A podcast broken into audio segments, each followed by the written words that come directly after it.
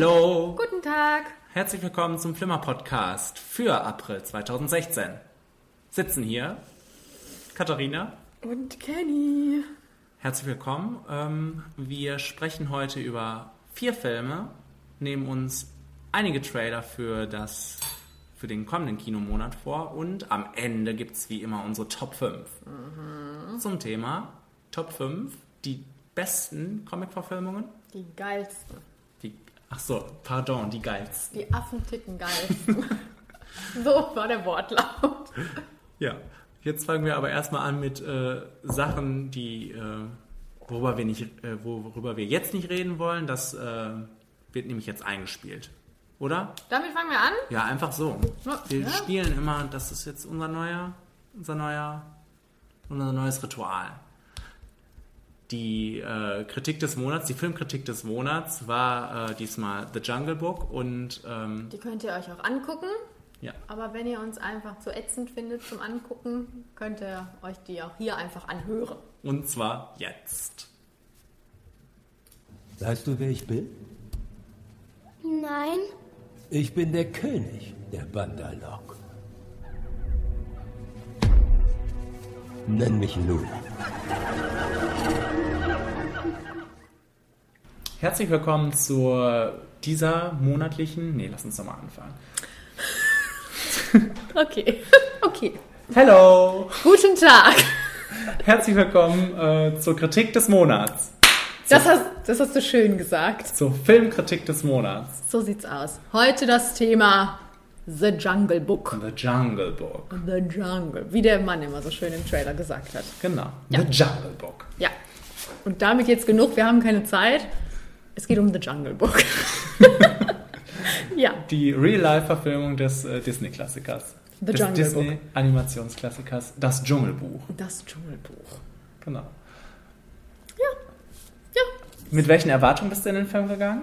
Ähm, ja, ich habe gedacht, das kann nicht wirklich was geben. Habe ich echt gedacht. Ich habe gedacht, das ist vielleicht ganz hübsch und so, aber äh, ob das so funktioniert, ähm, so, weil der Film ist so klein und knuffig und charmant und tolle Lieder und wunderbar. Und da habe ich gedacht, so jetzt mit Menschen und Computer und hm.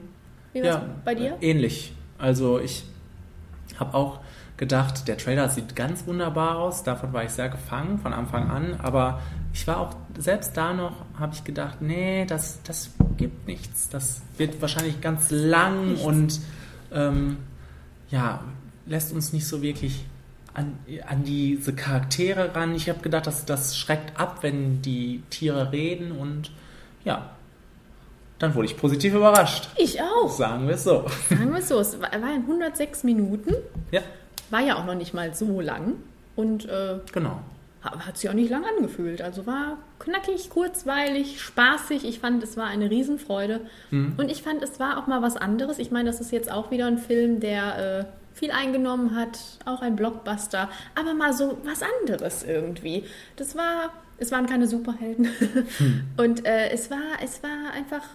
Das war so nett, in diese Welt einzutauchen und diese Das ganzen stimmt. Charaktere kennenzulernen. Auch vor dem Hintergrund, dass man alles wusste. Also man wusste ja, welche Episoden kommen. Das war ja auch in Episoden aufgeteilt, wie der, wie das, wie der Zeichentrickfilm halt auch ist. Und man wusste genau, was kommt, aber es war spannend trotzdem zu entdecken, was sie daraus gemacht haben, weil es war nie eins zu eins oder es war eins zu eins, aber dann war es irgendwie homagig. Also es war nicht so abklatschig, fand ich. Ja.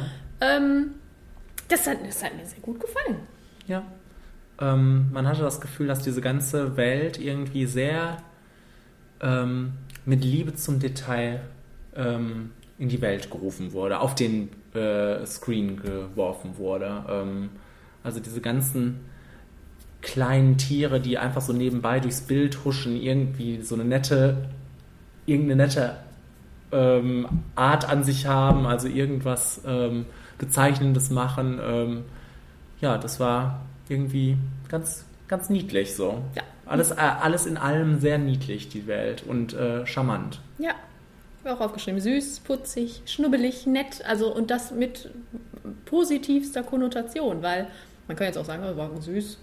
Nein, war, war süß, war schön, war, war herzerwärmend und äh, wie gesagt, ich saß da und hatte keine Langeweile und habe mich gefreut und das haben die einfach toll hingekriegt. Das ist der eine Punkt. Der zweite Punkt ist, es sieht Hammer aus. Ja, das stimmt. Weil diese Tiere musst du auch erstmal so hinkriegen, dass du nicht da sitzt und dir denkst, das ist doch ein animierter Bär da. Nein, das sah, äh, das sah aus wie ein Bär. Und das war prima. Wie ein sprechender Bär. Wie ein sprechender Bär. Wahnsinn. Ja. Und alle, der Tiger, der Affe, alles prima. Alles super gemacht. Ja. Also ähm, beim sprechenden Bär sind wir dann bei den Rollen vielleicht auch direkt. Also da hatte ich so meine größte Angst vor, dass, dass sie so mich entrücken werden, dass die, dass die mich nicht an sich herankommen lassen werden. Aber das, das war überhaupt nicht so. Man, man hat das sofort so hingenommen, dass die mit uns sprechen, beziehungsweise miteinander sprechen. Das war ja in dieser Welt einfach für sich, dass die miteinander sprechen alle. Und ähm, das hat super funktioniert. Und irgendwie war man sofort in, in diese ganzen Charaktere verliebt. Also, ne, ähm, Bagheera war, war so, wie er sein musste, Balu war so, wie er sein musste, Shere Khan war so, wie er sein musste und ähm, das war alles. K Hat- hat- war ein bisschen anders. Hm? K und äh, ich habe mich dann gefragt, finde ich das jetzt gut? Als es war, habe ich so gedacht, das ist so albern im Film und das ist eigentlich auch schon nett, was die so lustig ist Ja, und aber so. es wäre schwierig umsetzbar gewesen. Ja, ja, ne? und dann mochte ich aber wiederum auch, deswegen meine ich es war so, hm, ich mochte diesen, diesen, da, äh, diesen dunklen, finsteren Ton, den das hatte. Mhm. Was das ja auch mehr oder weniger verdient, weil das ist ja nicht schön, was die da treibt. Ähm, Nee. Aber die, das, war eine, das war eine ganz andere K, als man sie erwartet hätte. Und ich meine, ich gehe jetzt auch immer nur vom Zeichentrickfilm aus. Ich kenne das Buch nicht, weil Mhm. darauf basiert es ja auch. Das stimmt. Da habe ich jetzt nicht so die Peilung von. Aber es hat halt auch natürlich viel angelehnt an den Zeichentrickfilm. Kommen wir doch zu den Liedern. Ja. weil das habe ich mich gefragt, ob das dann mittendrin, weil so am Anfang war ja nix. Mhm. Und dann habe ich gedacht, so vielleicht war das im Trailer nur so, damit man denkt, ach schön, das Lied kennen wir doch alle. Aber dann kamen ja auch zwei, zwei, ne? Zwei. zwei Lieder. Und beim ersten von Balu, äh, probier's mal mit Gemütlichkeit, da habe ich so gedacht, das, ist, das passt da jetzt auch so schön rein, ne? weil der war ja so ein Schubidu-Singbär. Bei King Louis habe ich jetzt so gedacht, hätte ich das jetzt nicht gebraucht. Weil, weil warum hat der auf einmal gesungen, außer dass wir das Lied alle geil finden und das vielleicht hören wollten? Da, hat es jetzt, da war, kam es nicht so natürlich, sagen wir mal so. Aber ähm, gestört hat es mich jetzt auch nicht. Aber da, da, da war es nicht so, dass, dass es so aus dem Film herauskam, sondern nur so, das Lied muss rein. Ja, genau das gleiche, das kann ich so unterschreiben. Also bei Balu habe ich gedacht, das, das passt da gut rein. Es hätte sogar für mich auch ähm, so bleiben können, ähm, als es nun mal angedeutet hat. Also ich hätte diese, diese Montage erst nicht gebraucht, dann war sie aber nett. Also, Wie alles an dem Film. ähm, aber das mit, mit dem Affen, das war ja schon ein bisschen, also das war ja auch ein bisschen dämlich, muss ich sagen. Man versucht da sowas ganz Bedrohliches irgendwie aufzubauen und dann äh, fängt er an zu singen aus heiterem Himmel. Ja, ja, das stimmt. Wo du das jetzt sagst, das hat ja auch einen Ton gehabt. Ne? Das war schon, wie der da in der, in der Finsternis sitzt. Und äh, so habe ich den im Zeichentrickfilm auch nie empfunden. Aber eine Freundin von mir hat auch mal gesagt, King Louis ist der, der gruseligste Kerl überhaupt. Und ich habe mir gedacht, hä? Aber anscheinend hat sich hier John Favreau auch gedacht, ja, der ist so ein bisschen creepy und hat das dann auch so versucht rüberzubringen. Ja. Was ja gut war, bis er dann gesungen hat. Ja. ja. Äh, Dann war wiederum schade, dass das Lied von K nicht vorkam. Ja, Außer im Abspann. Credits, Ja. Ja, da war es dann dabei. Sogar von Scarlett. Ja. Da, haben wir, da sind wir in den Genuss gekommen, ihre Stimme zu hören. Ich, hab, ich hätte gedacht, dass sie das mehr wirklich in den Soundtrack mit einbauen. Die, die bekannten Melodien Mhm. quasi. Es war teilweise, ne? aber ähm, ja, ich habe gedacht, dass sie das so umgehen, das Problem, dass die nicht nur sprechen müssen, die Mhm. Tiere, sondern auch plötzlich singen. Aber wie gesagt, es ist 50-50 und Ja, eins, das, es hat funktioniert. waren drei Minuten, also. Ja. Ähm, wo wir gerade bei den Stimmen waren, zur Synchronisation, war gewöhnungsbedürftig, jetzt mal ganz davon abgesehen, dass nicht Idris Elba uns angesprochen hat, sondern äh, andere Menschen, deutsche äh, Schauspieler. Ähm, generell einfach auch da, weil man diesen Nostalgiefaktor hat, wenn man den Zeichentrickfilm gerne geguckt hat, dass man die Stimmen halt so präsent hat und die Tiere auch mit diesen Stimmen so verbindet. Und ich fand davon losgelöst Ben Beckers Stimme sowieso total großartig.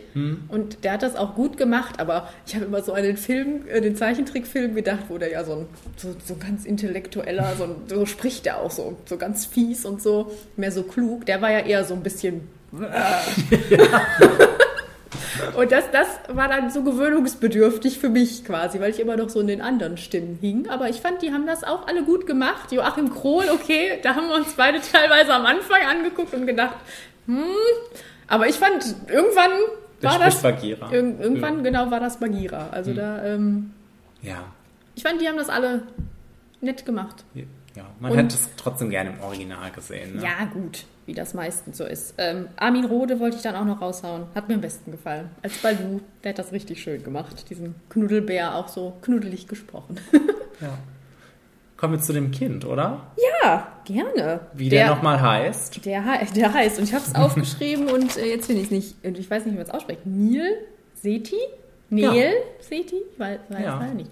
Aber der, äh, ja, der, wie hat der das gemacht Das auch? ist eine ne? Leistung, die, Ja. äh, also ich glaube, die dürfte man nicht unter, unter den Teppich kehren, ne? Da nur mit, Mit nichts. mit nichts quasi zu spielen und äh, sehr überzeugend mit nichts zu spielen. Also diese ganzen animierten Figuren um einen herum, ähm, Der ganze Wald ist wahrscheinlich Alles, auch ja. so, ja. also ähm, das war echt schön, die, diesem, diesem kleinen Jungen äh, so eine Seele zu geben. Und das alles, ähm, ja, zu bündeln. Er ist ja quasi die, der Protagonist und ähm, hat das ganz, ganz prima gemacht, muss ich sagen. Ja, die, dass man auch direkt so Interesse hat an seiner Reise, weil es geht ja auch nur um ihn. Ja, das, das fand ich ganz geschickt gemacht, die, ähm, dass es direkt mit ihm angefangen hat, mit dieser Verfolgungsjagd. Ne? Also man war direkt drin Mhm. Ja, ja. irgendwie. Das habe ich auch noch aufgeschrieben. Der Film ist äh, auch irgendwie mitreißend, spa was heißt spannend? Ich meine, man weiß, was passieren wird, natürlich, aber das ist so dynamisch gemacht, wenn Verfolgungsjagden sind, wenn Kämpfe sind. Das ist alles super choreografiert, das sieht alles schön aus. Das 3D war auch prima, das war klar und gut eingesetzt. Man hatte wirklich so ein tiefe Gefühl und man fühlte sich wie im Dschungel und das war einfach eine schöne Welt und äh, eine spannende Welt, eine interessante Welt und Hm, also ich war echt überrascht und habe mich gefreut. Die ganze Zeit gefreut. ja.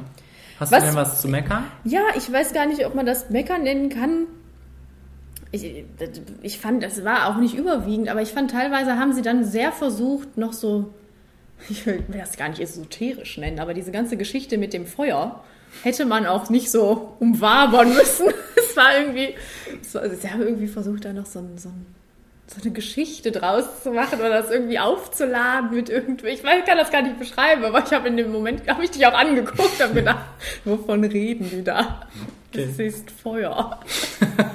ähm, und das war dann, ich weiß nicht, das war, fand ich so ein bisschen too much. Dafür, Ja. dass jetzt einfach so ein Kinderfilm oder Familienfilm ist, wo wir einfach mal alle ein bisschen Spaß haben wollen, fand ich das dann sehr. äh, aber das hat mich jetzt nicht so gestört, dass der Film mich jetzt äh, irgendwie dann enttäuscht hätte. Okay. Ähm, ja, bei Familienfilmen fällt mir ein, der hat, war kurzweilig, hat Spaß gemacht, das schon. Ähm, aber der war auf der anderen Seite auch irgendwie sehr berührend. Und Ja. für mich. Also, ähm, das hätte ich auch wiederum nicht gedacht, dass da Momente sind, die echt, ja, die mir die Tränen in die Augen quasi getrieben haben. Mit, de, mit der Wolfsfamilie, ne? Das war, das war alles sehr, sehr rund. Ja. Und auch witzig. Also das haben wir noch Ja. gar nicht gesagt, oder? Dass der sehr humorvoll ist, der Film. Die, wie du gerade schon sagtest, die kleinen Tiere, die da ab und zu mal durch die Gegend flitzen und immer für Spaß sorgen. Also ähm, das war herrlich. Die Ja. Szene, wo Balu versucht, da den Honig zu kriegen und andauernd irgendwelche Tiere vorbeikommen und das kommentieren. Also da hatte ich tierischen Spaß dran. Ha. Ja. Ja. Ja, Gut. sind wir doch am Ende, ne?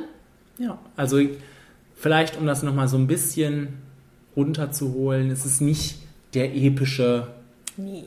das epische Meisterwerk. Nein. Aber es ist ein, Aber es ist einfach ein schöner Film. ja, Ein guter, schöner Film, der auch mal was anderes äh, präsentiert, finde ich.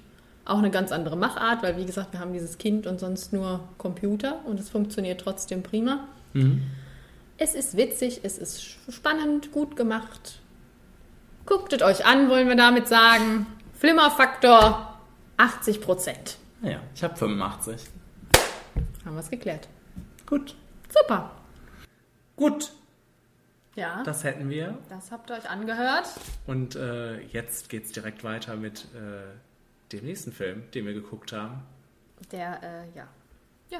Ja, ich spiele es mal ab.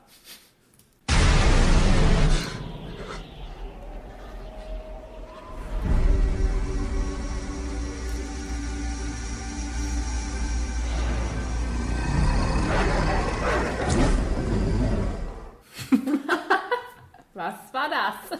Es gab nicht mehr so viele Clips davon, weil der Film schon ein bisschen älter ist. Aus dem Jahre 2011. Kommt The Grey. The Grey. Unter Wölfen. Unter Ja. Wölfen. Wir haben uns gedacht, den müssen wir uns doch mal reinziehen. Da hört man doch nur Gutes von. Da hört man nur Gutes von. Basiert übrigens auf einer Kurzgeschichte namens Ghost Walker, was mir nicht bekannt war vorher. Wollte ich mal raushauen. Ah ja. Von Ian Mackenzie. Falls ihr sie mal lesen. Von Ian McKellen. Von Ian McKellen. Von Ian Sommerholder. Eine Kolla Kollaboration. Ja. So war das. Ähm, ja. Ja, haben wir, haben wir gedacht. Gucken wir mal. Haben wir geguckt. Ähm, So völlig ähm, erwartungslos irgendwie war ich und äh, war ziemlich schnell gefangen von The Grey.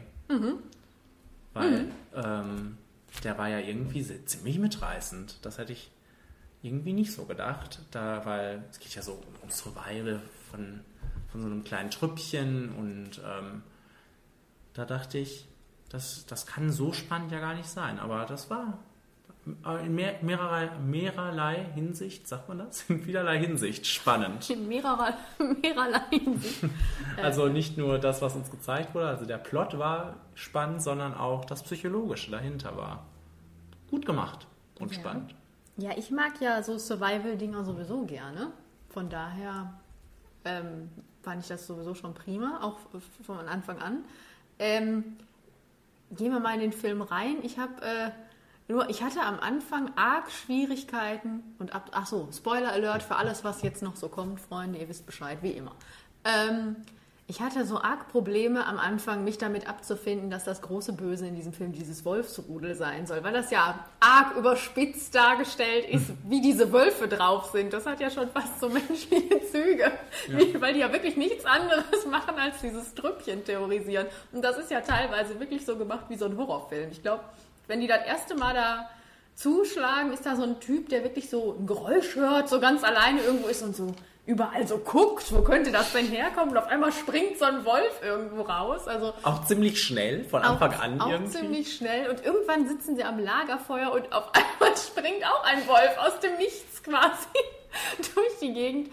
Äh, Ich fand das total ähm, albern. Also das ist, finde ich, total albern. Aber wenn man das so als metaphorisches Übel einfach hinnehmen kann, und das konnte ich einfach irgendwann, ähm, ist das ein prima Film. Also ich finde den optisch äh, toll, weil der einfach diese Atmosphäre äh, raufbeschwört. Der, das Setting ist ja schon mal ganz prima, dieses Alaska-Schneegestöber da, was einfach nur finster und man friert richtig mit. Es ist kalt und düster und dann hast du da noch so ein ihres Wolfsrudel am Arsch. Also das war schon irgendwie beklemmend und unangenehm und da hat man auch so direkt mitgelitten.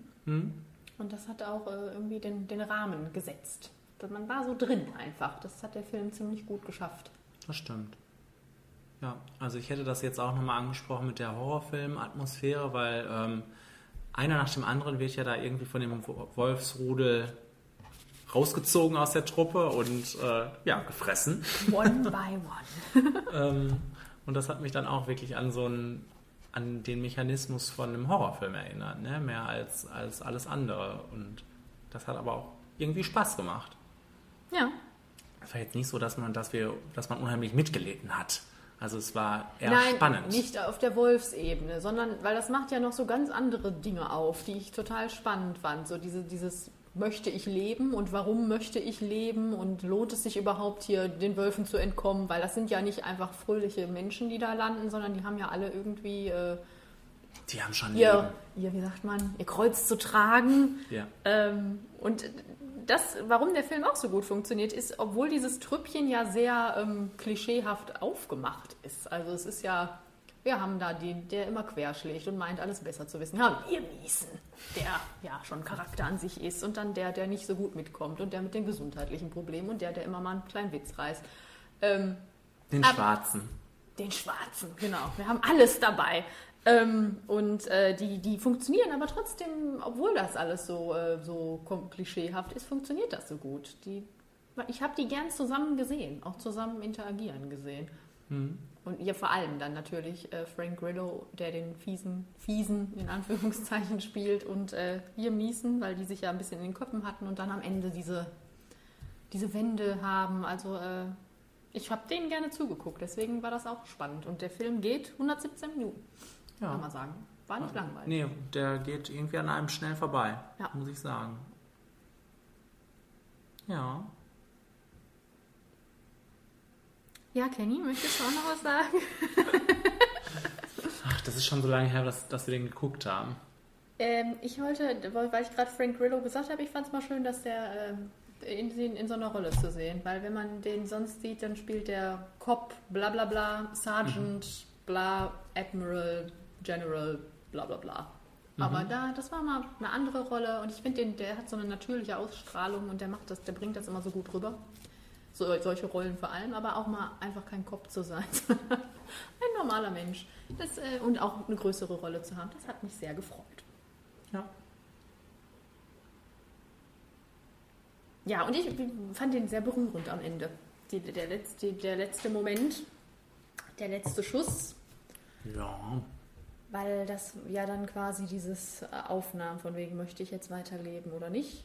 Und das fand ich. Fand Ja, es war, es war sehr gut gelöst, wie es geendet hat, fand ich. Ja. Also, es, eigentlich musste es so enden. Irgendwie alles andere wäre wär zu eindeutig oder ja, zu klar gewesen. Ja, Ja, habe ich auch nichts zu sagen. prima. Den Film hast du überstanden. Produziert von Ridley und, Ridley und Tony Scott übrigens. Oh, die auch The Good Wife produzieren. Oh, Da sieht man Ähnlichkeiten. der ganze Schnee. Ja, Ja, die gute Garderobe. die Wölfe. Gut, äh, einen Flimmerfaktor von 85% habe ich. Ich 80. Ja, Dann haben wir heute nur anscheinend. Vielleicht auch nicht. vielleicht auch nicht. Gucken wir, was uns jetzt noch so blüht.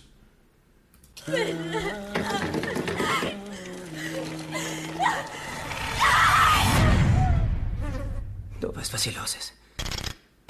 Und was ihr bevorsteht. Mir. Ähm, wir sprechen jetzt über Eli Roths The Green Inferno.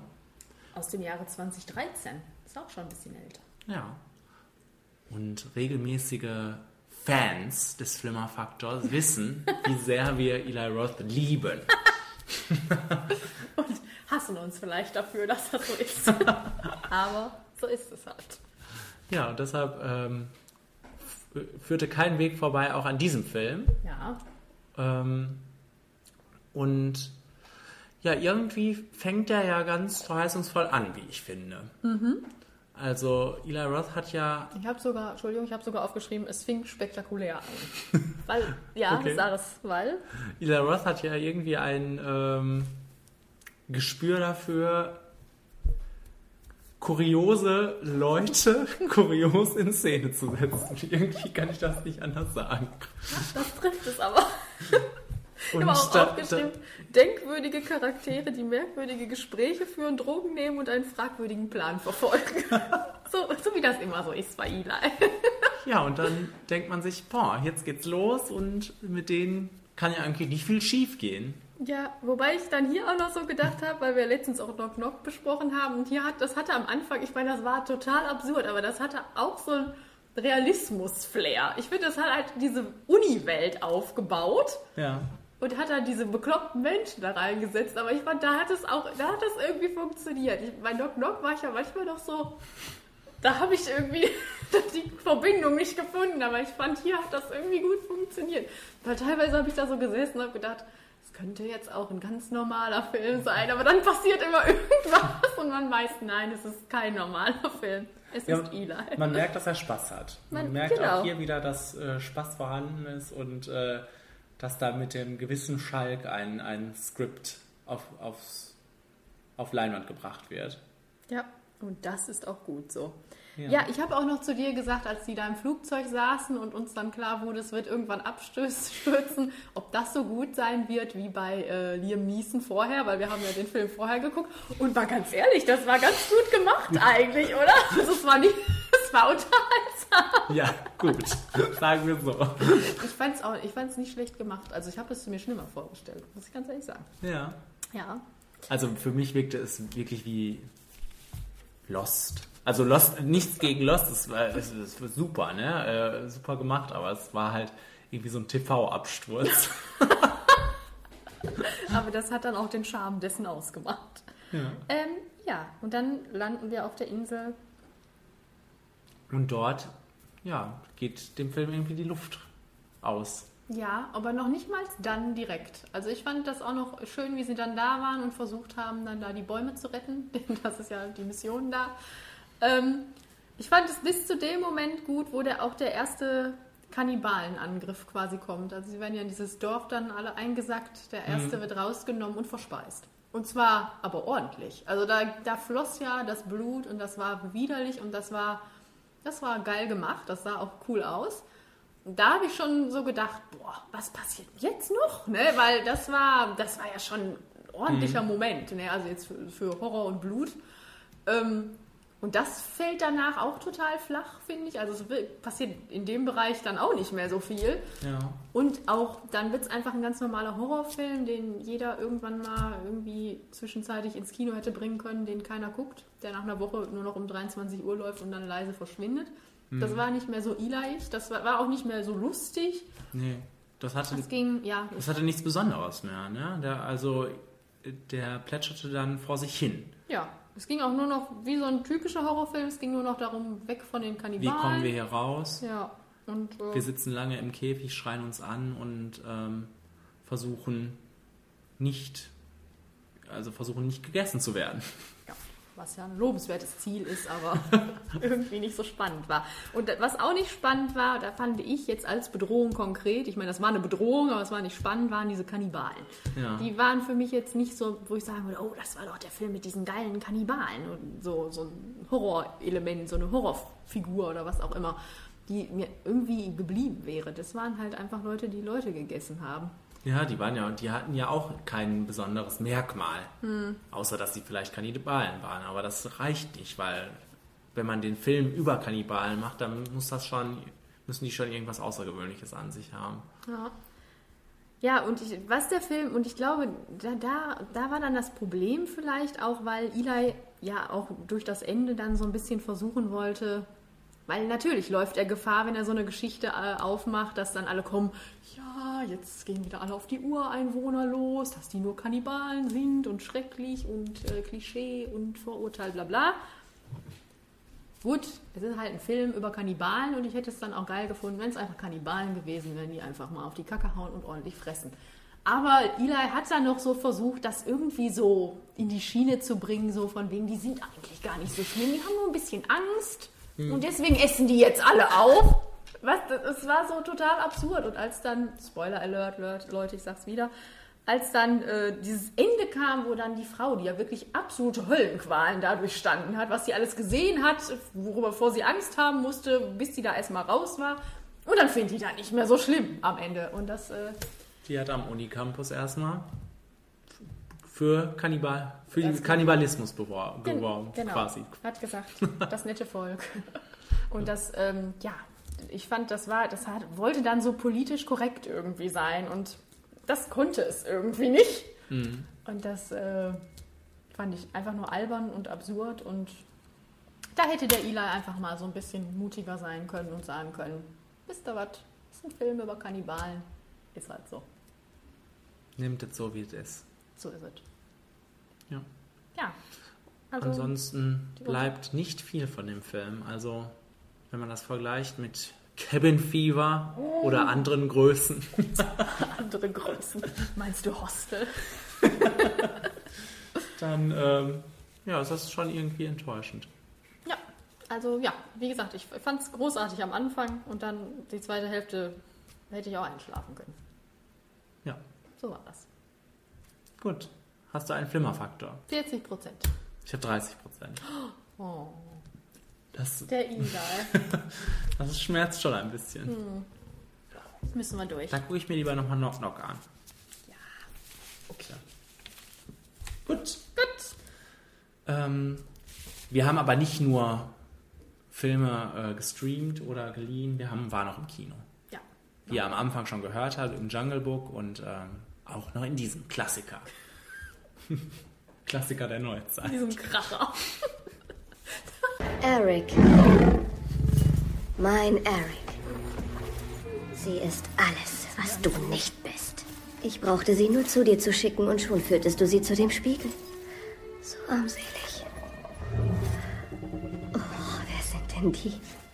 Zwerge. Die sind ja wie Kinder. Wir sind beileibe keine kinderblöde Königskuh. Schön. Ähm, wir sprechen über The Huntsman and the Ice Queen, heißt der so? Ja, so heißt er bei uns. Im, Im deutschen Land heißt er so. Ja, macht auch Sinn, klingt sehr deutsch. The Huntsman and the Ice Queen ist quasi das äh, Sequel, Prequel, was auch immer, Beides. beides von Snow White and the Huntsman.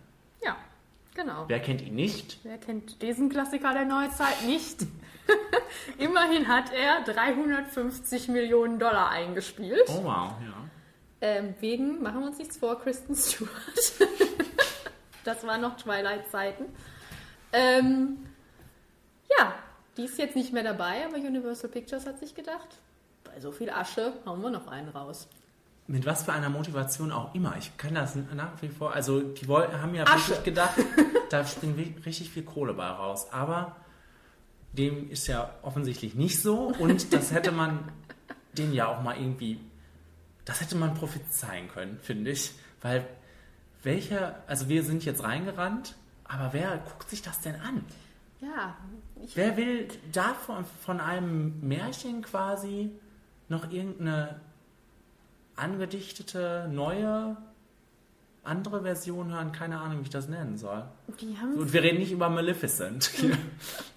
wir reden über irgendeine wirklich komplett losgelöste Story vom eigentlichen Märchen. Ja, ja. Äh, ja, ich, ich habe mir gedacht, vielleicht denken die sich so, God of Egypts Pub- Publikum. Das ist ja, also ich meine, wie gesagt, ich war ja voller Freude. Das habe ich ja letztes Mal schon gesagt. Das, das hatte so einen Trash-Vibe.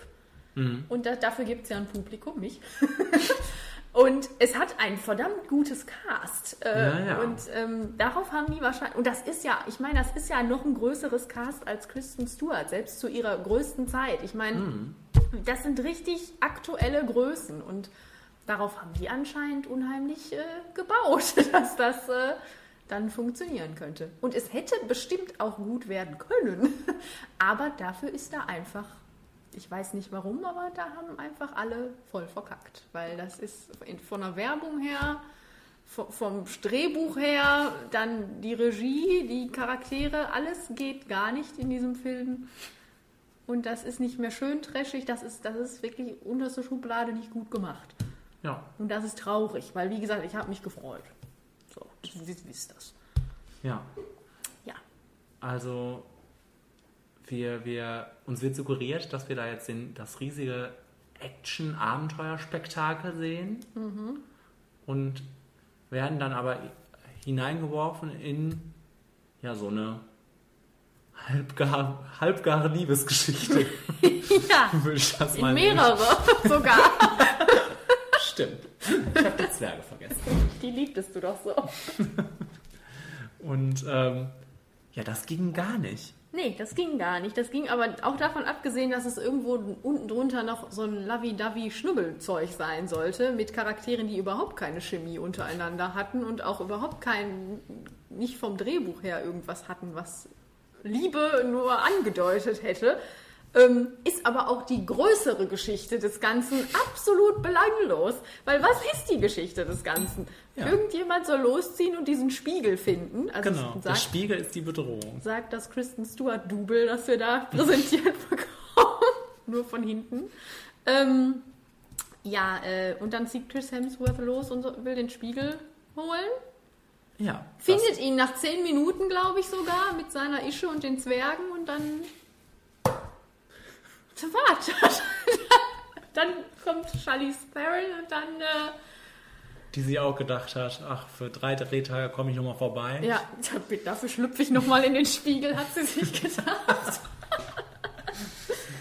Das war ja auch eine Erklärung. Wo wo kamen die auf einmal her, die Frau? Weil die ist ja schon gestorben, nicht? Oder gab es schon, äh, schon so eine Andeutung, ich weiß es gar nicht mehr, eine Andeutung, dass sie vielleicht nicht tot ist? Im, im Diesmal gab es sie auf jeden Fall. Stimmt. Ein Teil 3 kann also kommen, wird aber niemals Nee, kommen. nach, ich glaube, nach diesem finanziellen Debakel und nach den Kritiken auch, die dieser Film gekriegt hat, wird das, glaube ich, nicht passieren. Nein.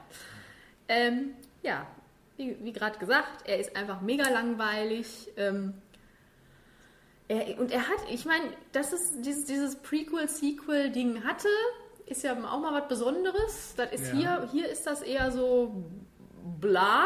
Das, hätte- das hätte ja auch, hätte man vielleicht cool machen Das können. wurde aber irgendwie nur in zwei Worten abgehandelt Ja, und dann ja. war es das, ja. Ja, es, es, das hätte ja dann noch so, da hätte man dann ja mal vielleicht ein bisschen erfinderischer sein können. Nicht so, konven so richtig scheiße konventionell im Sinne von lineare Erzählungen, sondern vielleicht mal Zeitsprünge, auch mal ein bisschen dazwischen und nicht alles vor, am Anfang vorher, dann die Mitte und dann das Ende, sondern da hätte man dann vielleicht auch mal ein bisschen sich was einfallen lassen können, wollte aber da anscheinend auch keiner machen. Ähm, Oh, ja. wir sprechen gleich weiter. Wir müssen eben den, den ähm, den Sushi-Mann reinlassen. so weiter geht's mit Essen. Ja. Ähm, wir waren dabei, äh, dabei, was uns alles so richtig auf den Nerv gegangen ist bei äh, The Huntsman and the Ice Queen. Und ja, die wissen das noch. die haben das gerade noch gehört. Ich muss mir das nochmal in Erinnerung rufen. Ähm, Reden wir doch mal über die Zwerge. ja, ja, Über- das können wir vielleicht damit einleiten, was ich noch sagen wollte. Was nämlich, ich meine, man kann das alles noch hinnehmen, dass das einfach eine scheiß Geschichte ist und langweilig und dann absitzen. Aber was richtig schlimm war, war der versuchte Humor, Genau. der da eingeworfen wurde und das war schmerzhaft teilweise, weil dieses unser Publikum war auch so in einem lethargischen Schock, glaube ich. Wir saßen da alle und wir waren ja einige eigentlich, ne? Und keiner lachte, außer eine Frau einmal sehr herzhaft, aber man da weiß ich nicht, ob das über, über den Witz im Film war, keine Ahnung. Dann ansonsten hat sich niemand geregt, über nichts, keiner hat gelacht zu gar nichts und das das hat so den Film beschrieben, weil ich habe mich echt geschämt teilweise, wie die da versucht haben, lustig zu sein. Das war schrecklich. Ja, vor allem mit den Zwergen. Was halt wirklich sehr verzweifelt war irgendwie. Ja. Also die, ähm, die waren nicht nett, die waren nicht charmant, die waren nicht lustig, die waren einfach nur nervig. Nervig, nervig, nervig. Und die schlimmsten Momente waren dann, als denen wirklich auch dann Plot eingeräumt wurde. als es wirklich nur um Zwerge ging. Da habe ich gedacht, was geht jetzt ab? Also das will doch keiner und das braucht auch keiner. Nee, Aber ich habe auch geschrieben, die versagen total als Sidekicks. Ja, man dachte vielleicht, Zwerge braucht man, wenn man schon Snow White nicht hat. Und die sind, ist der eine nicht auch aus dem ersten Teil? Ja, kann, kann sein, keine Ahnung. So Beide sehr ist der mir nicht geläufig. Mehr auch nicht. ähm, was wollte ich noch sagen? Ach so, was auch noch lustig war, weil ich bin ja auch noch da reingegangen und habe gedacht, ach schön, Sam Cleflin ist ja wieder dabei. Und ähm, dann stand da im Cast noch Colin Morgan und ich habe gedacht, ach schön, Colin Morgan mal gucken. Und ähm, ja, da hat Sam Cleflin sich auch gedacht, komm, die 1000 Euro, Dollar, was auch immer, greife ich auch noch eben ab. äh, für den einen Tag, da für die 10 Minuten, schmeiße ich mich eben in eine schlechte Perücke und ein komisches Kostüm und mach mal kurz da, damit, damit die sagen können, guck mal, der ist doch aus Snow White and the Huntsman. Ja, Da, da war schon vorbei und ja, Colin Morgan hatte auch nicht viel zu tun. ähm, ja, noch nicht mal das hat dann gut funktioniert, auch eine, eine Brücke zu schlagen zu Snow White and the Huntsman, weil ne, das ist ja schon doch irgendwie ein Sequel und äh, ja, so kann man also. als ganz eigenständigen Film gucken. kann man. Mhm. Muss man aber nicht. Nee, Muss man auch gar nicht gucken. ja. Ansonsten vielleicht nochmal, was vielleicht ganz nett ist, ist wieder mal Optik, Ausstattung, also Kostüme, vor allem von Charlize Theron. von Emily Blunt jetzt nicht so. Nee, also ich wollte gerade sagen, das ist ja auch, das ist aber auch dann schon wieder schön, weil das ist halt trashig und das funktioniert dann auch gut für mich. Wenn der Rest funktioniert, aber der Rest hat jetzt auch nicht funktioniert und Ich fand auch die Action nicht so gut. Das war bedingt nett gemacht. Also ein paar coole Sachen waren da drin, aber nicht viel. Mm. Ja, was mir Spaß gemacht hat, und das waren dann wirklich die letzten zehn Minuten des Films wahrscheinlich, ähm, war Charlize Theron, wie du schon sagtest, weil und Emily Blunt auch in der Rolle jetzt, weil die beiden spielen sich da ein Herz raus ähm, für eine Rolle, die nichts hergibt, für zwei Rollen, die nichts hergeben. Kein, Ja, Emily Blunt fand ich jetzt auch wirklich nicht so.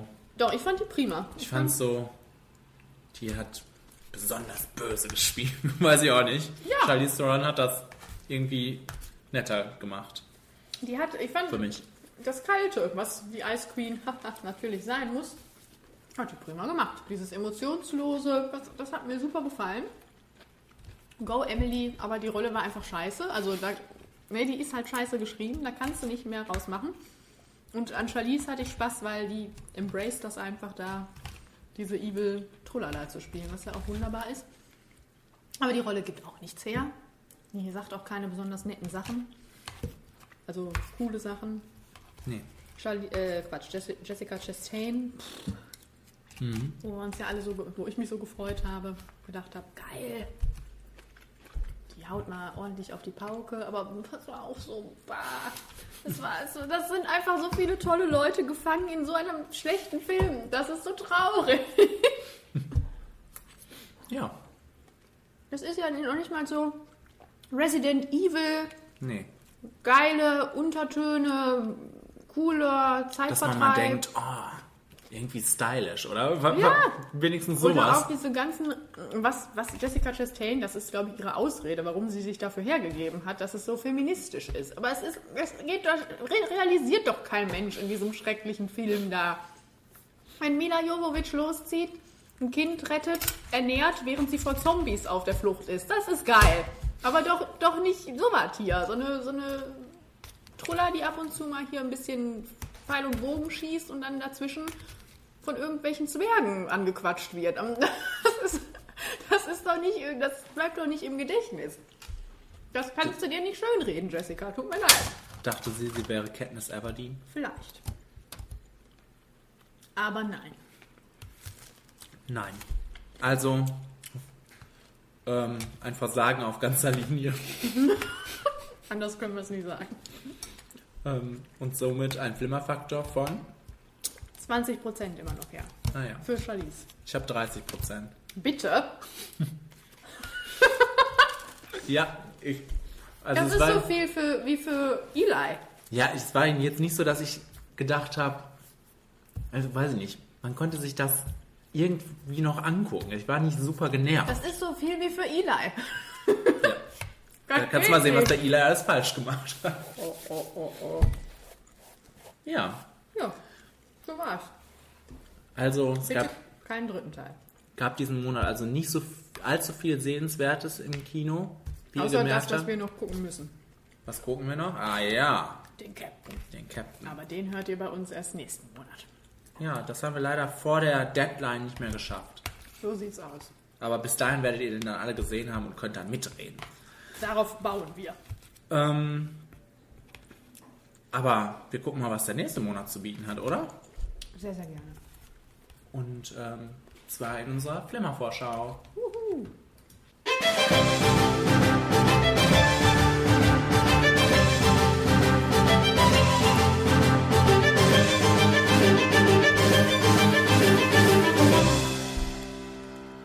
Ganze 13 Filme. Süßlich. Lecker. Ganze 13 Filme ähm, haben wir, oder ganze 13 Film-Trailer haben wir uns angeguckt und ähm, wollen euch Tipps, Haben wir uns reingezogen. Tipps und Tricks geben Gerne. Und los. für den nächsten Monat. Äh, hier kommt der erste. Yay. Es wäre besser, wir warten noch. Wie wär's, wenn wir es mit einem Triple Nine versuchen? Triple Nine, was bedeutet das? Ja, Knackig. Triple Nine. Triple Nine. Kommt am 5.5. in die Kinos. Ist von John Hillcoat, der gemacht hat unter anderem auch The Road und Lawless. The Road kenne ich nicht. The Road soll aber richtig gut sein. Und Lawless mag ich sehr gerne. Und Beste Bedingungen also für dich. beste Bedingung für mich. Und ich muss ganz ehrlich sagen, ich meine, wir haben uns einiges angucken müssen und äh, das war schon so ein Trailer, wo ich gedacht habe, ich möchte den Film sehr, sehr gerne sehen. Weil das ist äh, mal ein Thriller. Ich meine, der Trailer ist natürlich wieder sehr, sehr lang und ähm, deutet uns schon einiges an. Aber ähm, das ähm, sieht thrilling aus, das sieht nach Action aus, das hat einen Hammercast, weil wer ist alles dabei? Chiwetel Ejiofor ist dabei, Casey Affleck, Anthony Mackie, Woody Harrelson, Aaron Paul, Kate Winslet, Gal Gadot, Norman Reedus, Reedus, wie sagt, wie sagt man? Readers, glaube ich. Reedus, Michael Kenneth Williams und Clifton Collins Jr. Das ist ein geiles Cast. Und wenn Kate Winslet da aus dem Auto steigt als Mafia-Team, ist um mich schon alles geschehen. Also ich finde den Trailer gut. Wir haben, Anna und ich haben den damals im Kino gesehen und da habe ich gedacht, was ist das? Und das war so ein, natürlich kann das auch so 0815 Thriller-Ding sein, aber der ist mir auch geblieben. Und als ich dann, ich habe den Titel nicht mehr im Kopf gehabt, und als ich dann gedacht habe, was ist denn Triple Nine? Dann habe ich den Trailer wieder gesehen, habe ich gedacht, oh ja, den möchte ich echt gerne sehen. Möchte Ja. So sieht's aus. Also ich äh, finde den ziemlich stylisch so gemacht, den Trailer. Und ähm, denke aber auch, vielleicht, vielleicht wird es auch nicht so gut. Vielleicht wird es gut, vielleicht wird es nicht so gut. Das denke Da- ich oft. Also, der bleibt so ein bisschen undurchsichtig. Aber wie gesagt, Star Power und ähm, das, das sollte eigentlich schon ausreichen. Ja, das hat auch schon bei, beim Huntsman ausgereicht. Genau, Ja. Eben. So einfach sind wir jetzt ins Kino zu kriegen. Und sagen deshalb, Top! und ich sage, naja. Hi, wir sind eure Nachbarn. Willkommen bei Kapanu. Ist das ein griechisches Restaurant? So heißt unsere Studentenverbindung.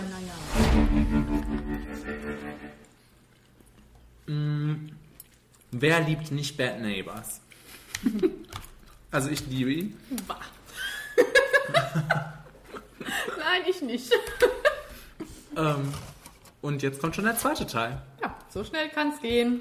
Man fragt sich, also anscheinend war der dann ziemlich erfolgreich, weil ähm, wie viel bietet so ein Film, um einen zweiten Teil zu machen? Also Ja, einiges. Frauen, wie du jetzt gemerkt hast. Kommt übrigens auch am 5.5. Freunde. Ist von Nicholas Stoller, der auch den ersten schon gemacht hat. Ich glaube, das ganze Team hat auch am ersten Teil schon mitgewirkt. Also, das könnte dir gefallen, Penny. ja, Wie gefällt dir der Trailer? nicht ganz so. also eigentlich lache ich nur immer bei einem Scherz und das war's. Ähm, ja, also es ist leider, leider muss ich zu, äh, zu eingestehen, mir eingestehen, dass das nicht so der Knaller-Trailer ist. mit sehr viel dämlichen Witzen und äh, wenn man das überhaupt noch Witz nennen kann. Und naja, ich werde es natürlich trotzdem auf jeden Fall gucken. Auf jeden Fall. Allein schon, weil Zac Efron wieder mitspielt. Ah ja. Und äh, ja, lass, lass dich doch einmal aus. Ja, da, ihr braucht da gar nicht viel zu, zu sagen. Ich finde, das sieht genauso aus wie der erste und den ersten fand ich echt schon schlimm. Und äh, ja, also für mich ist das nichts. Das kann ich dir jetzt schon sagen. Ich werde den auf keinen Fall gucken. Haben wir das auch geklärt. Rose Byrne ist so lustig. Für mich. Und das wird sie hier auch wieder sein. Von daher, naja. Flop. Sie ist die Frau des Jahrhunderts. Und was habe ich ihr angetan? Ja. Das heißt, A Bigger Splash. Kommt auch am 5.5. Da ist was los im Kino. Und ähm, habe ich noch nie von gehört vorher. Doch klar. Ja. Matilda. Na da. Jedenfalls ähm, ist der ganz gut gemacht, der Trailer. Sagen wir mal so. Das ist auch einer der Trailer, die ich äh, in unserer Liste beklatsche. Weil, äh, ja, ich fand den Trailer ganz prima. Ja, so prima fand ich ihn auch nicht. Ich fand den toll geschnitten. Der macht dieses Mysterium, was da ähm, irgendwie existiert, wunderbar auf, ohne zu viel zu verraten, finde ich. Und ähm, hat auch einen Hammercast, außer dass Dakota Johnson mir natürlich immer Angst macht. Vielleicht macht sie es prima. Ähm, ansonsten sind da tolle Leute dabei. Tilda, Ralph Fiennes ist dabei, Matthias Schönatz, über den ich letztens schon mein Herz äh, ausgeschüttet habe.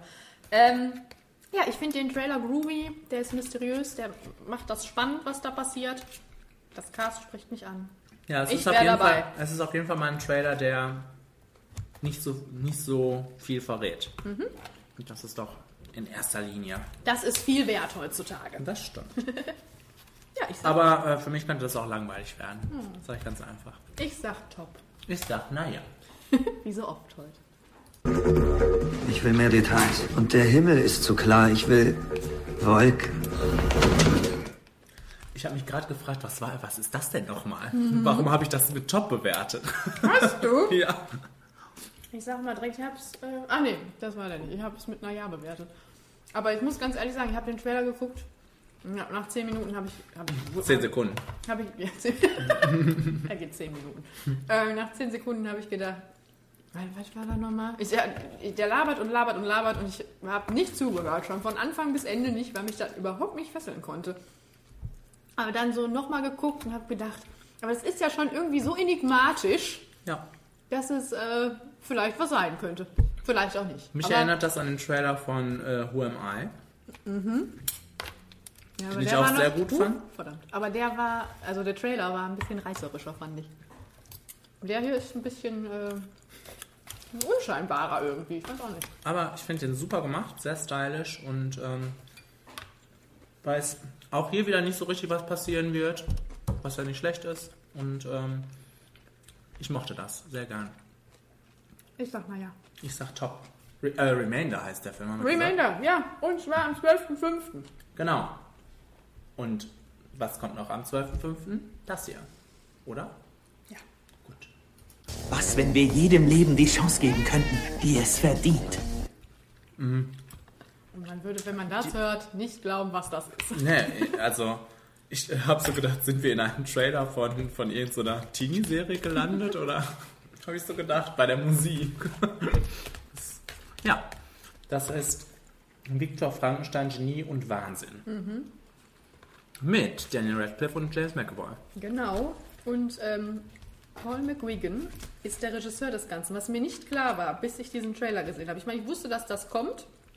Und war auch schon voller Freude, weil das hat für mich auch so einen Van Helsing-Vibe. Wie gesagt, da bin ich dabei, ne? Ähm, und Paul McGuigan hat Filme gemacht wie, also Filme, die ich liebe. Gangster Number One, Wicker Park, Lucky Number 11. Er hat Sherlock-Folgen gemacht, die ganz prima sind. Und als ich dann den Trailer geguckt habe und gesehen habe, dass das auch von dem ist, habe ich mich kaputt gelacht, weil das war nicht irgendwie ganz merkwürdig. Okay. Aber ähm, ja gut, das, ist, das braucht auch sein Publikum wieder. Also Leute, die sich auf sowas einlassen können, dann, dann kann das prima werden oder es kann wieder Huntsman werden. Ja, also trashige, trashige Vibes schon in der Musik vorhanden. Ja.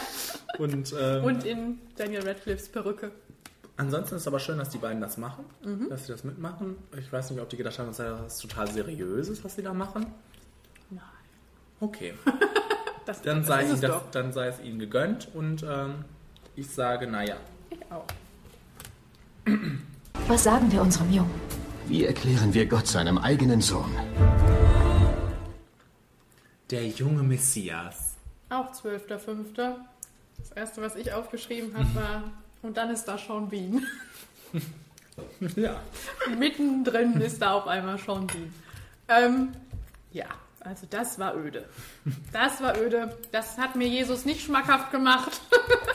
Ja, das ist halt für mich, ähm, ist dieser erste Moment, oder im ersten Moment ist es für mich eine interessante Herangehensweise ja eigentlich an die Geschichte. Ja, ich finde, ich finde Jesus auch spannend, ne, als Figur. Also mich kannst du damit eigentlich schnell hinterm Ofen hervorlocken. So, wenn Mel Gibson kommt und sagt hier, ne, Passion ab, Schlachte den aus, den Kerl. bin ich dabei.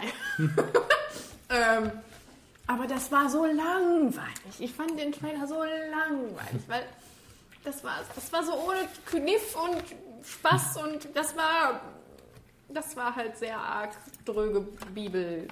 Ja, wahrscheinlich nicht Bibel, aber es war so Messias-Zeug. Es war, es war so, es hatte keinen Kniff irgendwie. Es war so langweilig. Und ich fand es noch kitschig dazu. Und, ja. ja. und ich glaube nicht, dass ähm, der Film dem Anspruch gerecht wird, den er haben will, Ja. den er ausstrahlen will. Ich Also- glaube auch nicht, dass das ähm, jetzt, dass da alle reinrennen und denken, geil, mal ein Film über Jesus. Ja. Also ich sag, naja, Ich sag Flop.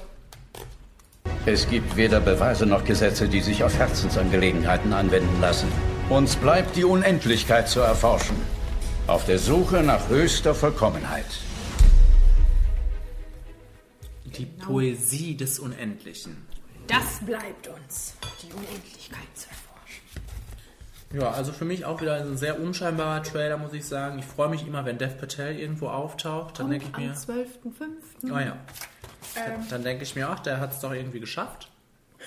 irgendwie hat das Schön. Ähm, ja, das habe ich geschrieben. Ich finde, das wirkt oberflächlich und ein bisschen überladen, weil das ist ja auch wieder so eine Geschichte. Das ist so wie Concussion irgendwie. Es geht um die Unendlichkeit, aber dann geht es auch noch um ja, Nationality-Konflikt und Racism und bla. Was ja auch alles wichtige Themen sind, aber das wirkte in dem Trailer alles so und dann Ja. ein bisschen davon. Ähm, ja, aber was ich daran mochte, war einfach, dass es auch mal irgendwie eine Figur ist, von der ich noch nie in meinem Leben gehört habe. Und das Und davon gibt es weniger. richtig. Das richtig. muss schon was heißen. Das muss was heißen. Nein, was ich damit sagen wollte, war, dass wir ja äh, hier äh, mal eine indische Figur haben. Was ja nicht oft passiert. Ja. Und da bin ich für. Das wollte ich damit sagen. Okay. Und äh, hast du welche Bewertung? Naja. Ich auch. Ihr seid keine Schüler mehr. Wir werden ihnen alles nehmen. Ihr seid X-Men. Ihr seid X-Men. X-Men Apokalypse. Apocalypse, wie der neue Deutsche sagt. Am 19.05. Mhm. Mehr Ja. sage ich dazu nicht. Das geht weiter. Die X-Men-Reihe geht weiter und nach wirklich ja ganz soliden Filmen Mhm. könnte man sich auf sowas ja auch freuen. Ja, aber meine Freude hält sich doch in Grenzen. Mhm. Ich finde den Trailer jetzt hier nicht so spannend. Nee, ich auch nicht. Der ist so, der ist so, der hat so eine Schubi-Dubi-Stimmung, die dadurch ausgelöst wird, dass Jennifer Lawrence anscheinend erstens eine größere Rolle wollte und jetzt eh quasi in dem ganzen Trailer durch die Gegend rennt und versucht, neue X-Men, glaube ich, zu trainieren. Mhm. Und das ist so ein bisschen so, und dazwischen ist so Weltuntergangsstimmung, wie, wie wir das halt immer so brauchen, mit Oscar Isaac. So macht mir Weltuntergangsstimmung natürlich Spaß. Ähm, aber das wirkte so, das war kein guter Trailer. Ich meine, hallo, das sind die X-Men. Was ist da los Ja, bei euch? das ist total schade, weil X-Men kann erstmal Freude bei mir auslösen, aber dieser Trailer macht das, schafft das gar nicht. Kaum. Hm. Weil für mich auch das alles mega extrem jetzt hier wird anscheinend. Also riesige Zerstörung, aber ohne viel Passion dahinter. Der, der, der, der, der Gegner wirkt jetzt schon langweilig, finde ich. Und ähm, komm. Ich fand den auch nicht so besonders spannend. Ähm, und das Einzige, was mich daran immer aufrechterhält, ist wirklich diese, dieses tolle Cast und, Und diese netten am- Rollen. Ne? Wenn am Ende die, die Klinge kommt. Die Wolverine-Klinge. Ja. Machen wir uns nichts vor. Ich bin ja nicht der Wol- Wolverine-Mensch. Ja, die Einzelfilme möchte ich auch nicht sehen. Aber so, wenn er da so durch die Filme rennt, durch die X-Men-Filme, ist doch wunderbar. Ja. Ähm, ja, ne, ich weiß auch nicht. Das ist irgendwie, weiß auch nicht. Das hat mich nicht begeistert. Das Also ist man- wie mit dem Star Trek-Trailer. Man, man denkt, also ich habe jetzt schon die Befürchtung, dass hier durch diese viele Zerstörung, viel Wow, ähm, das Vielschichtige aus anderen Fil aus den Vor Vorgängern Mhm. irgendwie abgelöst wird. Mhm. Weiß ich auch nicht. Das, das wirkt gar nicht mehr so. Das Problem ist auch, dass es nicht besonders neu wirkt. Also ich meine, wir rennen jetzt schon durch zwei Filme, wo Michael Fassbender und James McAvoy sich in den Haaren haben und ähm, das ist es jetzt auch wieder. Es ist alles immer so, ich weiß auch nicht, das ist, es war nicht so, dass ich gedacht habe, oh, jetzt passiert was Tolles, Neues, was wir unbedingt sehen müssen, sondern irgendwie, das war so bla, Ja. bla. Also in dem Sinne, naja. Naja. Im Wald ist das Böse. Im Wald ist The Witch. A New England Folktale.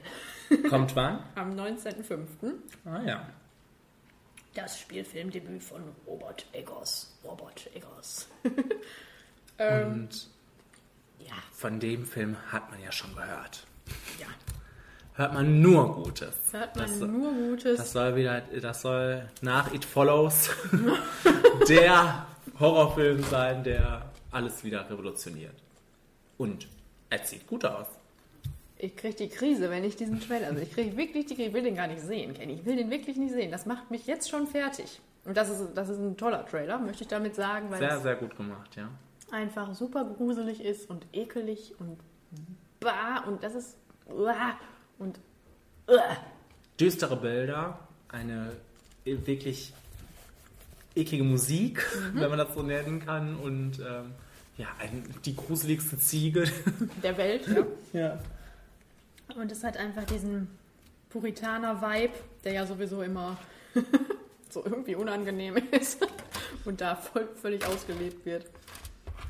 Also, das ist richtig unangenehm und ich kann mir vorstellen, dass ich danach äh, nicht mehr hier sitzen werde, weil ich in der Heilanstalt bin. Weil das, Okay. ich will das gar nicht sehen, wirklich nicht. Wir müssen das nicht gucken. Doch, doch. Denn ich sage top. Ja, top. Und der soll so gut sein. Yep. Sie müssen verstehen, was für eine heikle Situation das ist. Ich sitze hier zehn Meter neben einer Bombe. Erzählen Sie mir nichts von heiklen Situationen. Hast du Warcraft? Ja. Okay, dann gleich. Das ist Money, Money Monster. von- äh, 26.05. von Jodie Foster. Von, jo von und mit, nein, nur von Jodie Foster. Von Jodie Foster. Dafür mit Julia Roberts und George Clooney. Und Jack O'Connell. Ja. Ähm, für, Und- mich, Ja, ja. für mich sieht das so aus wie so ein solider Thriller, den man sich sonntags nachmittags auf der Couch angucken kann. Nicht mehr und nicht weniger. Ja, ja, würde ich auch sagen. Hat, ist so ein bisschen preachy, finde ich. Das ist so ein bisschen plump so. Da scheint wohl ein bisschen Sozialkritik auf uns zuzukommen. So, so das sagt uns der Trailer schon sehr subtil. Das sagt schon der Titel. Das sagt uns der Titel. Obwohl, das, das könnte auch Trash sein. ja. Das könnte auch High im Supermarkt sein. Hm. Ähm, ja, aber wie gesagt, ich freue ich freu mich, dass Jack Connell dabei ist. Dann würde ich sowieso schon gerne gucken. Und hallo, Dominic West und Giancarlo Es- Esposito sind auch mit dabei. Ja, stimmt. Und auch kurz reingeschnitten, um uns zu zeigen, die sind auch mit dabei. Ähm, ja. Ne? Also ich ja, würde ihn auch gucken. Das scheint Ja. mir solide zu sein, vielleicht auch nicht, aber, Vielleicht ist es auch langweilig. aber kann auch gut sein. Ja. Also, naja. Naja, Quasi ganz im Sinne von The Girl Next Door. The Boy Next Door. mit Alicia Cuthbert. The Boy Next Door. Mit J-Lo. J-Lo. mit Jay. Wie wir sind. Ja. Warum seid ihr hier? Um unser Volk zu retten. Warcraft. Das klingt ja nach einer Mission. The Beginning. In der Beginning. Also, ja, so ein, 26.05. Ja, so ein Film hat sicherlich seine Daseinsberechtigung. das habe ich auch aufgeschrieben. da freuen sich bestimmt sehr viele Leute drauf.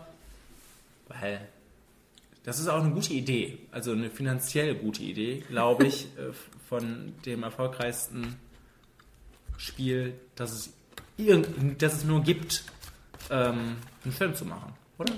Das ist ein guter Trick, glaube ich, und man nennt das auch in weiser Voraussicht The Beginning, Damit man dann bis Teil aus, voll, 13. aus den Vollen schöpfen kann. Genau. Ja, ähm, aber ich glaube, ich würde mir das ungern nur jemals angucken, weil das sieht für mich überhaupt nicht schön aus. Mhm. Das sieht nicht schön aus, finde ich, und äh, das spricht mich aber überhaupt nicht an. Also das kann vielleicht solide sein für Menschen, die das lieben, aber ich brauche das nicht in meinem mich, Leben. mich spricht das auch nicht an. Das ist von Duncan Jones. Alle, die die Flimmerstube geguckt haben, wissen, das ist der Regisseur von Moon. Das ähm, erkennt man in dem Film, in dem Trailer nicht so, finde ich. das ist ähm, auch optisch nicht so meine Welt. Aber wie gesagt, viele Leute werden sich drauf freuen. Und äh, wenn ich jetzt äh, die Wahl hätte zwischen Neighbors und dem Film, weiß ich, was ich eher gucken würde. Neighbors. Nein. ich sag, naja. Ich auch. こちら鈴木陽子マシンナンバー722宇宙船レンタルナンバー Z The Whispering Star. So ist es. Auch am 26.05. Und jetzt musst du mir das erklären, warum das in dieser Liste ist. Weil ich das schön fand. Ja? Ja, ähm, also, ähm, ich meine, ich finde es jetzt, das ist sehr kurz. Das ist ja einer der kürzesten Trailer, die wir je gesehen haben. Ist das nicht nur eine Minute oder so? Das verdient schon mal Applaus. Das verdient Applaus. Und kann da natürlich nicht äh, großartig ähm, jetzt eine Spannung erzeugen. Aber ich mochte die Optik gerne. Ich fand, das hatte irgendwas Märchenhaftes und das hat das dann so vage gelassen, dass ich tatsächlich nachgeguckt habe. Und das ist so ein bisschen wie Moon. Also das ist wohl ein Roboter, der Post verteilt. Mhm. Und äh, halt auf die dollsten Menschen stößt und dazwischen überlegen kann das Publikum sich überlegen, was heißt es eigentlich, Mensch zu sein. so in, dem, in der Riege war die Synopsis angelegt. Und ich fand, das äh, sah schön aus und war, hat mich angesprochen irgendwie. Ich mochte das gerne. Mhm. Ist das ein Sequel zu Wally? Oder ein Prequel zu Wally? Beides. Prequel, Sequel zu Wally. Das lieben die Leute, ja. Irgendwann kommt Charlize Theron noch dabei. Sie ist irgendwo reingeschlüpft. Ja, also ich kann dazu eigentlich gar nichts sagen. Ich habe gedacht, was ist das? Du hast gedacht, was macht die Alte da? Musst du schon zwölf Trailer gucken und jetzt auch noch das. Und habe wirklich nur aufgeschrieben, erklär mir das. Und naja. Ja, hab ich auch aufgeschrieben. Okay. Aber Willst du in einem Video für meine Band mitspielen? Wenn du eine Band hast, sing mir was vor. Take on me. Sing Street. jawohl. Und, 26.05. und das ist ein Trailer für mich. Nach all diesen ganzen ähm, ja, Gedudel, was ich mir davor an, antun musste, Sorry.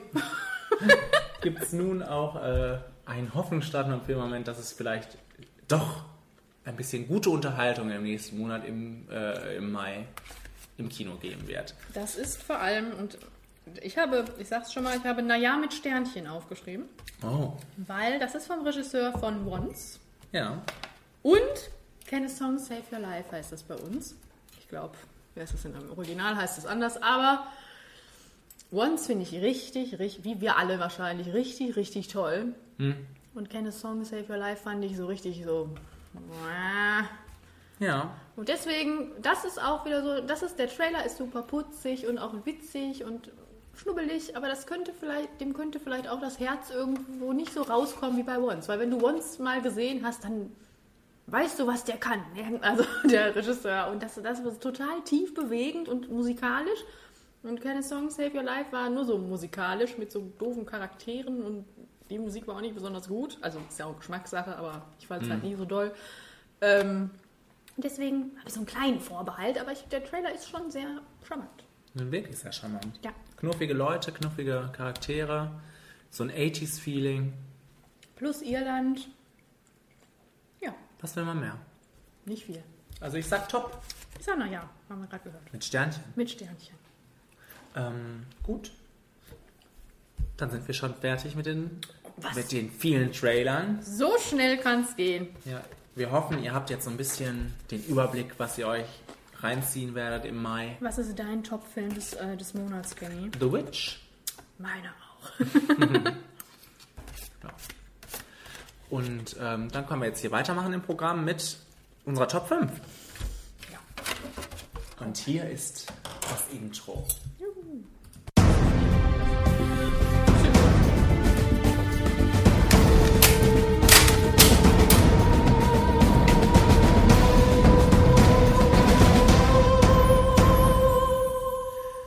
Die Top 5 Comic-Verfilmungen sind heute dran. Passend zu unserem äh, Nicht besprochenen Film Captain America. Nein, passend zur Flimmerstube.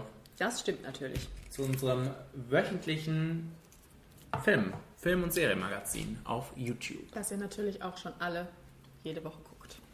Richtig. Richtig. Hm. Wie war die Kategorie für dich?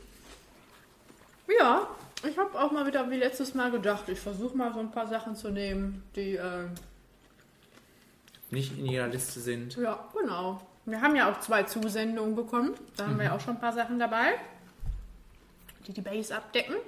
Und dann, äh, Oh Gott, ich gehe dann jetzt wahrscheinlich mit der Base, weil ich diese Zusendung nicht durchgelesen habe. oh, oh, oh, oh.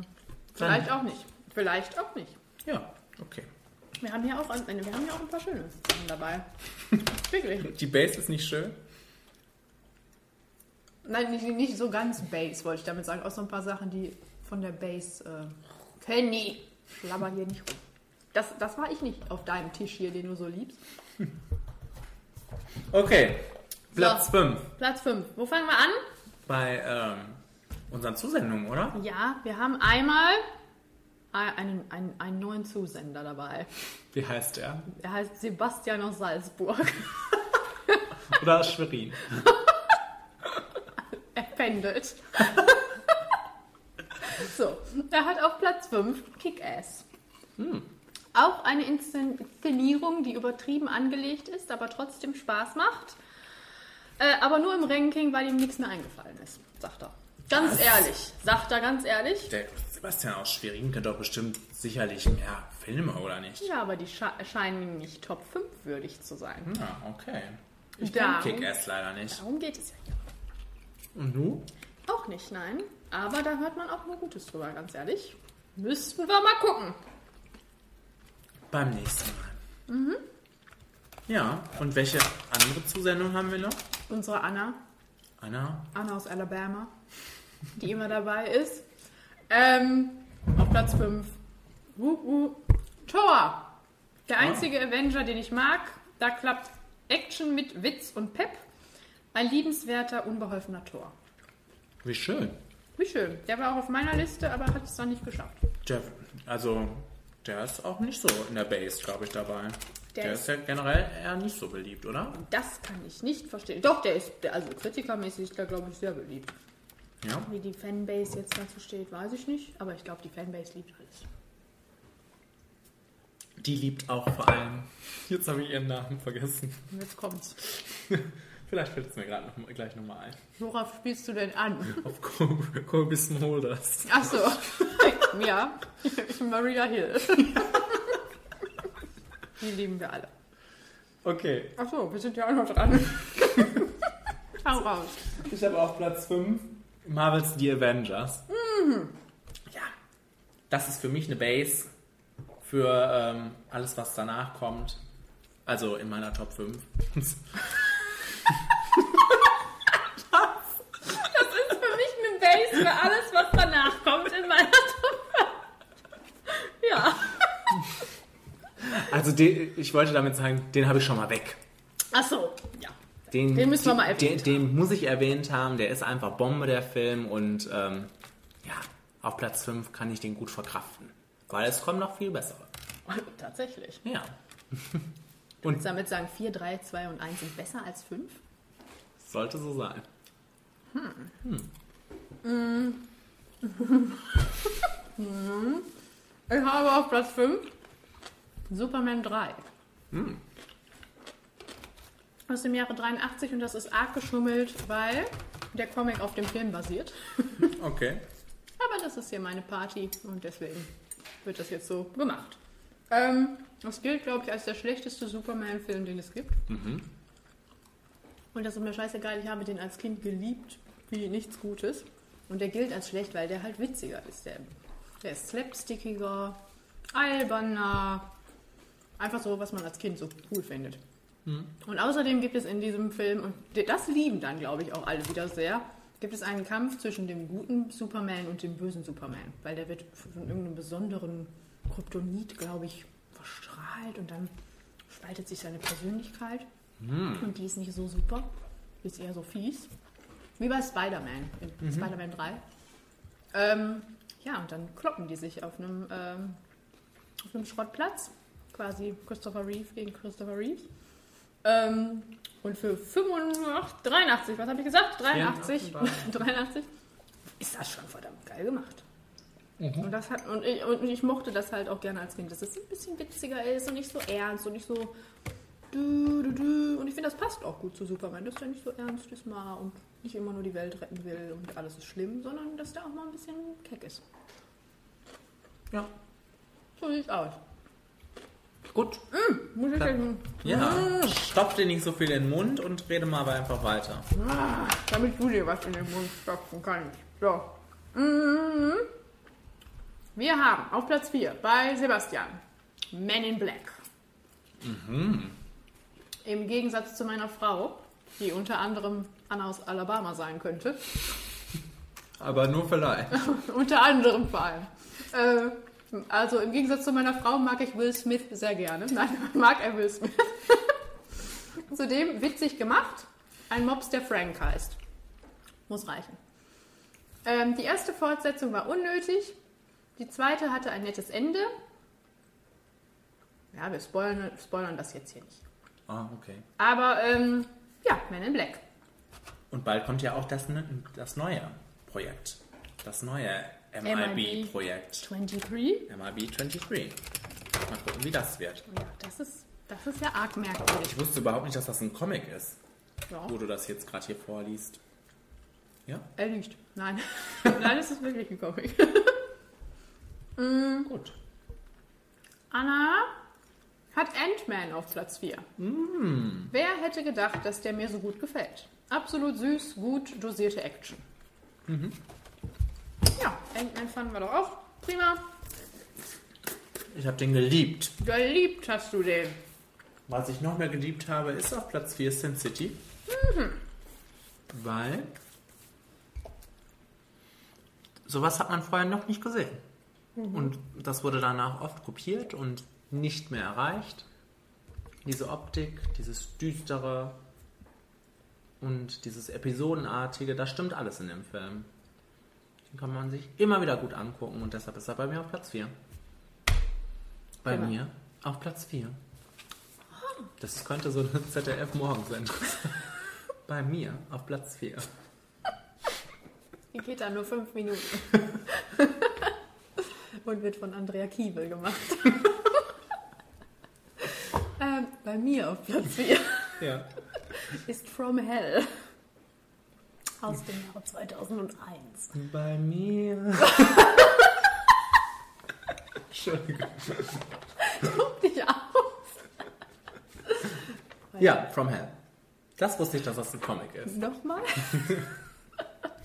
ähm, ja, basiert auf dem gleichnamigen Comic von Alan Moore und Eddie Campbell. Ich bin ja großer Jack the Ripper-Enthusiast. also nicht, dass ich schön finde, was er da gemacht hat, sondern Anhänger. ich, ich, ich kopiere das auch gerne. Ähm, nein, ich finde das spannend. Das ist mal ein True Crime-Ding, was äh, ordentlich, ähm, vor vor allem weil es nie aufgeklärt wurde, glaube ich, immer noch Leute fasziniert. Ähm, den Comic kenne ich nicht. Ich kenne, ich kenne ein paar Bilder davon, aber ich habe den Comic nicht gelesen. Möchte ich unbedingt gerne mal. Ähm, den Film, und da bin ich vielleicht auch in der Unterzahl, mochte, mag ich sehr gerne. Ähm, der ist so super viktorianisch, gothic-mäßig, sehr finster und wenn man so diesen Jack the Ripper-Hang hat, dann erkennt man da ja so einige Punkte wieder und wie die dann halt in diese Verschwörungsgeschichte, die sich da äh, spinnt, eingepflanzt sind. Das finde ich äh, gut gemacht und was heißt gut gemacht, spannend gemacht, schön gemacht. Optisch finde ich den halt schön und da war Johnny Depp auch noch nicht so verbraucht. Da hat man dann auch gerne mal geguckt, wenn Johnny Da Depp war er noch nicht mit Amber Heard zusammen. Das hast du gesagt. Das würde ich nie behaupten. Ähm, obwohl ich gelesen habe, dass Alan Moore das nicht so lustig fand, dass Johnny Depp die Rolle gekriegt hat, weil in dem Comic ist der wohl nicht so ein drogennehmender junger Kerl, Mhm. sondern so wirklich so wie Eberlein auch wirklich war, so ein knorriger, älterer Herr, der versucht, den Fall zu lösen. Okay. Der fand das dann nicht so lustig. Aber ich habe mir gedacht, wenn Johnny das da macht, dann ist das okay. Okay. Okay. Ich muss, muss direkt weitermachen. bei Platz 3. Wir kommen in die Top 3. Platz 3. Sebastian, das finde ich sehr schön, hat Asterix erobert Rom. Ah. Der legendäre Passierschein A38 spiegelt die übertriebene Bürokratie unserer Gesellschaft wider. Außerdem lehrt uns Asterix, wenn uns jemand nicht passt, einfach auf die Fresse hauen. Ja. so sieht's aus. Ja, Das wunderbar. ist für mich auch der beste Asterix-Film. Ähm, welcher ist der, der allererste ist der mit den Aufgaben? Der Gallier. Nee, nee, nee, das ist erobert Rom. Ach, das ist erobert Rom? Mhm. Ach ja, genau, dann ist es die Aufgabe, diesen Schein zu holen. Ne? Ja, ja. Ah ja, genau. Ja, den mache ich auch gerne. Den und den Briten-Film. Und Kleopatra. Stimmt. Also Ach, Asterix. eigentlich alle. Asterix hat echt gute Filme. Da haben wir noch nie so drüber gesprochen hier. Sebastian aus Schwerin hat uns da jetzt drauf gebracht. Bald ein Special. Ja. Und was hat die Anna? Die Anna hat auf Platz 3 The Dark Knight. Mhm. Absolut genialer Film mit viel Spannung, Action, geiler Optik und einem der besten Bösewichte der Filmgeschichte. Wo sie recht hat, Können wir nicht mit äh, kann man nicht an. fechten. Können wir nicht anstinken. Können wir nicht anstinken. Können wir und wollen wir nicht anstinken. so sieht's aus. Ich habe auf Platz 3 Guardians of the Galaxy. Aha. Weil der ist vieles, aber vor allem ist er lustig. Und das ist ein Kriterium für dich. Ja, nein, also ähm, da war ich so völlig geflasht von, als ich den zum ersten Mal gesehen habe, weil ähm, so viel erwartet habe ich nicht. Man hat Gutes gehört vorher schon, aber ähm, mein kleines Chris Pratt Herz hat immer höher geschlagen während äh, des Verlaufs des Films und ähm, ja, ich liebe den, den Film. Und Chris Pratt. Ein bisschen. Da liebe ich Groot mehr. Ah, wer nicht? Ja. Ja, auf Platz 3 habe ich Road to Perdition. Das tatsächlich auch ein DC-Comic ist. Ah ja. Hm. Äh, den ich auch nicht kenne. Aber den Film liebe ich sehr. Äh, Gangster-Story, 30er Jahre. Tom Hanks ist auf der Flucht mit seinem Sohn, der übrigens gespielt wird von Tyler. Ich kann ihn nicht aussprechen. Teen Wolf. Ah, Hawklin. Hawklin, Hurchlin, was weiß ich. Auf jeden Fall in klein, also man soll es nicht meinen. Mhm. ähm, ja, Jude Law ist ganz, ganz wunderbar in dem Film. Und das ist der letzte Spielfilm mit Paul Newman. Ich, der ist sehr langsam. Der, Paul Newman, nein, der Film ist sehr langsam, sehr atmosphärisch, finster und halt so trotzdem mit Herz irgendwie, weil ähm, es einfach um eine Vater-Sohn-Geschichte geht und dann trotzdem auch das Gangster-Element, also alles, was ich so gerne mag. Und ist von Sam Mendes, also da wissen Mhm. wir ja, die Direction ist top. Und äh, ja, ich mag den gerne. Schön. So sieht's aus. Und was mag der Sebastian noch lieber? Der hat sich auch gedacht, It's My Party. Der hat nämlich direkt bei zwei die X-Men-Reihe aufgeschrieben. Aha. Aha. Äh, hier ist sogar die übertriebene Action geil. Außerdem die Message über die Anerkennung Andersseiender. In Klammern keine Ahnung, ob es, da, ob es das Wort gibt. Andersseiender gibt's bestimmt. Ach, wir reden hier so viel Stuss. da kannst du dich einreihen. Ja. Ja, das ist eine solide Reihe. Die neuen Filme haben wir auch Spaß dran. Ich kenne die alten gar nicht so. Haben wir die nicht mal zusammen geguckt? Ja. Ja. Alle? Ja. Ja, Kannst du dich nicht dran erinnern? nicht so wirklich. Okay. So, jetzt wird's wiederholend. Die Anna hat Kick-Ass auf Platz 2. Oh. Yeah, sagt sie. Actionreich, lustig, nimmt sich nicht so ernst. Ja. Siehst du, die Anna findet das auch wichtig, dass Filme lustig sind und witzig. Ja. Ja. Ja. Ähm, ich habe auf Platz 2 Captain America, The Winter Soldier. Ja. Und was soll ich sagen? Also letztes Jahr, glaube ich, mein Film des Jahres. War das letztes Jahr? 14. Vorletztes. Vorletztes Jahr. Und ähm, ich glaube, dreimal jetzt gesehen und dreimal geliebt. Der wird nicht langweilig, der ist, der hat Humor, der ist einfach geil choreografiert in jederlei Hinsicht und ist wunderbar. Also nicht langweilig, 100 Prozent. Gut, dass wir das gesagt haben. Platz 2. Batman Begins. Weil ich wusste doch, dass ihr alle The Dark Knight sagen werdet. Und der ist ja auch prima. Aber Batman Begins finde ich auch prima. Weil der geht immer so ein bisschen unter, weil der noch, glaube ich, auch so eine kleinere Geschichte hat. Das ist ja dann alles sehr lokal gehalten. Wir müssen Gotham, okay, es ist immer lokal gehalten, aber es ist schon noch, noch kleiner. Was müssen wir retten? Waisenkinder? Die Stadt? So ein Stadtteil? Irgendwie Mhm. sowas. Die Stakes, die Stakes. sind kleiner, Ähm, lower. Genau, und da- das finde ich nett, also äh, weil es ja auch einfach darum geht, diesen Charakter irgendwie so menschlich einzuführen, den in dieser Realität, die wir hier kennen, so zu verankern und das funktioniert halt einfach super toll in dem Film. Das ist eine spannende ähm, Aufbaugeschichte und dadurch funktioniert der ganze Rest ja auch erstmal. Dadurch, dass wir lernen, was macht Bruce Wayne überhaupt aus und was, was, wie, was ist sein Charakter, seine Ambition, was mag er gar nicht und darauf baut ja das ganze andere.